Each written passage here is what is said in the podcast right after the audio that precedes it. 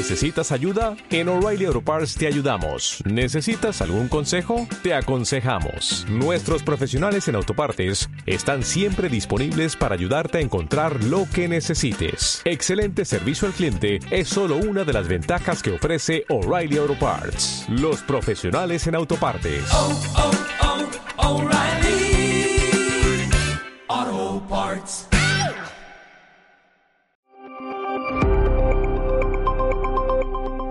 La consulta programada, el paciente viene estable. Tenemos que revisar si ha necesitado ingresar o si ha tenido que venir a urgencias o cualquier cambio en su medicación, en su situación clínica o social desde que le vimos la última vez. Haremos la exploración completa, nos apoyaremos en la ecografía clínica cuando la tengamos disponible para valorar qué congestión tiene. Y con respecto al tratamiento, pues tenemos que optimizar la medicación, siempre que tenga fiebre deprimida, ir subiendo los fármacos, planear cómo los vamos a subir en las próximas semanas y algo muy importante, dejarle siempre con la mínima dosis de diurético que necesite. Revisaremos además lo concerniente al autocuidado y a cómo hacer en caso de descompensación. La visita no programada es cuando el paciente empeora, se pone malo y nos avisa y hay que verle de forma a demanda.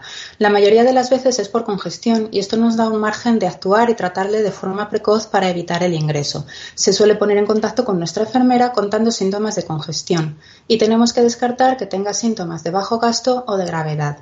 ¿Que no los tiene? Vamos a modificar la medicación de diuréticos que él toma habitualmente en su domicilio a partir de las dosis que ya tiene.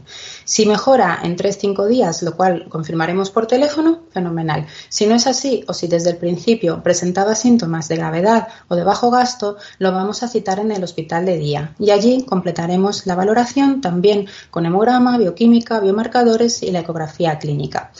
Si podemos permitirnos tratarle de forma ambulatoria, haremos lo que llamamos el rescate diurético, es decir, administraremos la furosemida intravenosa, partiendo generalmente de la dosis que él tomaba vía oral, pero convertida a intravenosa, y podemos administrar la mitad en bolo y la mitad en una perfusión en suero salino.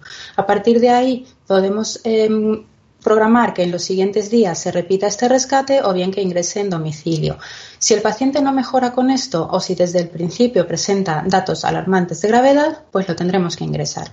Si hacemos un rescate ambulatorio, además, no podemos olvidarnos de tratar los factores desencadenantes, infección, anemia, interacciones entre los fármacos, efectos secundarios, etc.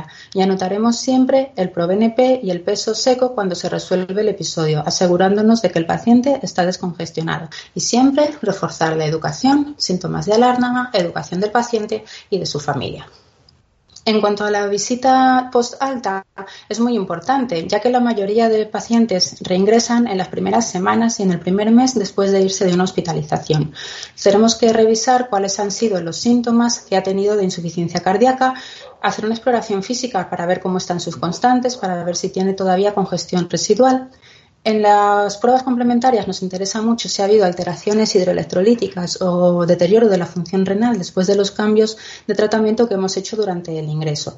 Y lo más importante siempre es reforzar la medicación, confirmar que toma todo lo que le hemos dicho, que lo toma correctamente, que no hay interacciones entre sus fármacos, que los tolera bien y no tienen efectos secundarios, conciliar lo que tratamos para la insuficiencia cardíaca con el resto de comorbilidad.